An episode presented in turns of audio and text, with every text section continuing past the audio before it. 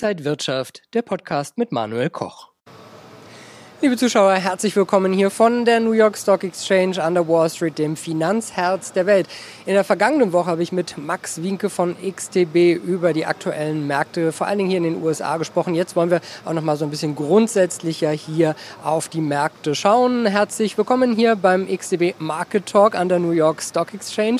Ja, wenn wir mal auf den S&P 500 gucken, das Börsenbarometer hier in den USA, haben wir ja schon einen Abschwung, einen Bärenmarkt gesehen sehen. Ist das weiterhin absehbar, dass das so bleibt oder kann sich da was ändern? Also es ist ja erstmal ein Prozess. Also wir haben ja eine Korrektur erlebt, den schwächsten Jahresstart für den S&P 500 in der Geschichte übrigens, zumindest wenn man die ersten 16 Tage äh, berücksichtigt. Und dann hat sich die Stimmung deutlich verschlechtert. Der Gamechanger war dann die Invasion Russlands in die Ukraine. Darauf hat sich das makroökonomische Umfeld deutlich verschlechtert. Und jetzt haben wir eben recht starke Verluste gesehen seit Jahresbeginn, sind in den Bärenmarkt reingerutscht.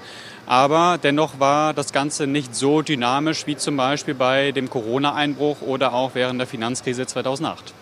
Wie lässt sich denn äh, technisch ein Bärenmarkt überhaupt definieren und wie lange kann so eine Phase dann andauern? Also bei einem Bärenmarkt spricht man, wenn die Kurse um 20 Prozent oder auch mehr von den jüngsten Höchstständen gefallen sind.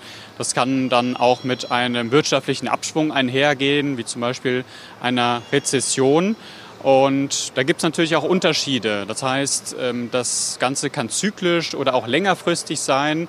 Also ein Bärenmarkt kann auch nur wenige Wochen andauern, manchmal aber auch mehrere Jahre. Und ähm, es ist so, dass Bärenmärkte dann aber immer wieder auftauchen, regelmäßig.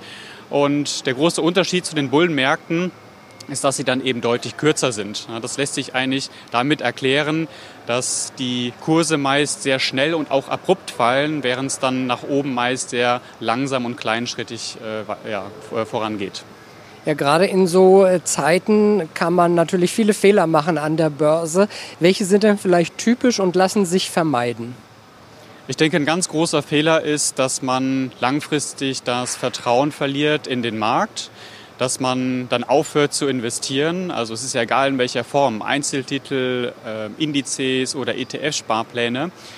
Ähm, ich denke, Geduld ist auch äh, natürlich sehr wichtig am Markt, aber man darf vielleicht auch nicht zu lange warten, ähm, weil die Märkte oftmals Risiken sehr schnell einpreisen. Ja, das betrifft Corona, Ukraine-Konflikt, oder ja, eben auch diese ganze Inflationsthematik. Und ähm, man sollte auch sich nicht die Informationen raussuchen, die man gerne hören möchte, äh, sondern man muss dann eben auch auf seine eigenen finanziellen Bedürfnisse eingehen und ähm, sich genau Gedanken machen, was man denn eigentlich will und was man vielleicht auch bereit ist zu riskieren. Jetzt sind wir schon wieder am Monatsende. Das, äh, das erste Halbjahr ist schon wieder rum. Wenn wir jetzt ins zweite Halbjahr gucken, wie können Anleger sich da vielleicht aufstellen, um da gut durchzukommen? Also wenn wir über Rendite sprechen, dann äh, ist natürlich das Thema Timing ganz entscheidend. Man möchte früh einsteigen und dann natürlich auch spät aussteigen. Äh, das ist dann aber in der Umsetzung meist gar nicht so leicht und äh, deswegen kann man ja gerade in einem unsicheren Umfeld, wenn man denn eine Position aufbauen möchte, das eben kleinschrittig tun, indem man stückelt. Ja, dadurch kann man eben einen besseren Durchschnittspreis bekommen und dadurch auch in gewisser Weise Risiko rausnehmen. Ähm, man kann aber auch diversifizieren. An neue, also andere Anlageklassen gibt es, Rohstoffe, Anleihemarkt, Kryptowährung und so weiter. Ähm, man kann aber auch äh, umschichten. Ja, das bedeutet, äh, man kann Branchen nutzen, die vielleicht ja, Wachstumsmöglichkeiten bieten, auch in einer Rezession. Ja, das sind zum Beispiel ähm, ja, defensive Titel oder auch Dividendenwerte. Man kann aber auch einfach mal eine Cash, äh, also Cash halten, um für den nächsten Einstieg wieder vorbereitet zu sein. Aber ich denke, man muss vor allem langfristig denken.